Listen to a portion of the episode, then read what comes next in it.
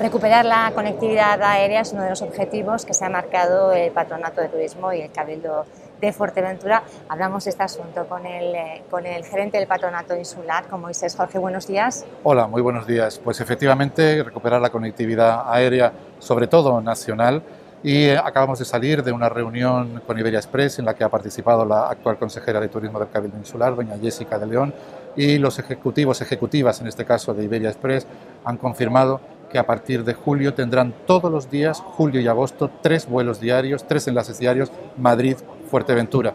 Eso supone un crecimiento cualitativo en la oferta en cuanto a billetes aéreos desde Madrid a Fuerteventura para este verano y dependiendo de la demanda que se active, pues podrían a lo mejor alargar a septiembre, octubre ese, esa conectividad que van a poner a partir de julio y agosto. Como digo, una muy buena noticia que nos acaba de confirmar Iberia Express aquí en el marco de Fitur 2021 a la isla de Fuerteventura. Se hacen todas las comparativas estableciendo 2019, lógicamente 2020 fue un año muy inusual. Comparativamente con 2019, con el verano de 2019, ¿recuperamos el 100% de las plazas o no?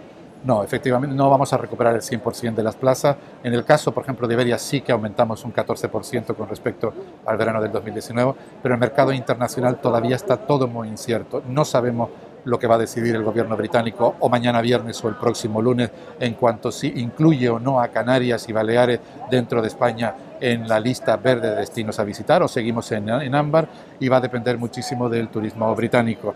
Aún así, los turoperadores británicos sí que nos han hecho saber que de producirse un cambio en el actual sistema de viajes británico o de estar Canarias integrada en un eh, sistema de destino verde, destino en el que se puede viajar, automáticamente activarán su oferta y podrá ser factible el viajar a Canarias desde eh, Reino Unido a partir de junio de este año. Pero como digo, todo va a depender de, de ello.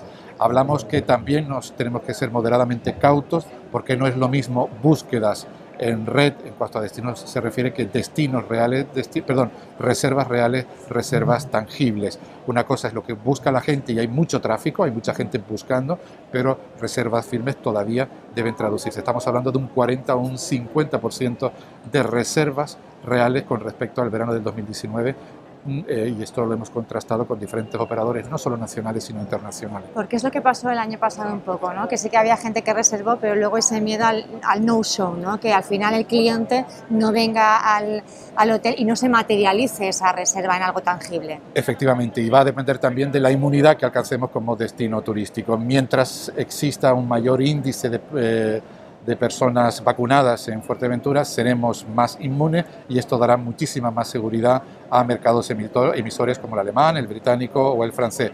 Estamos pendientes también hoy de la decisión de Bruselas en cuanto al pasaporte COVID que podrá eh, facilitar pues, el acceso a Fuerteventura de diferentes nacionalidades, bien volcando en ese pasaporte un resultado negativo PCR o bien incluyendo pues la prueba de vacunación completa. Los países de terceros países, digamos que son extracomunitarios. Efectivamente. Eh, Moisés, eh, ha habido muchos cambios, 2019-2020, bueno, ya hemos visto esa irrupción de, la COVID, pero también en Fuerteventura, también en Cabildo, también en lo que es el, el, ámbito turístico y sobre todo de, de la parte pública, ¿no?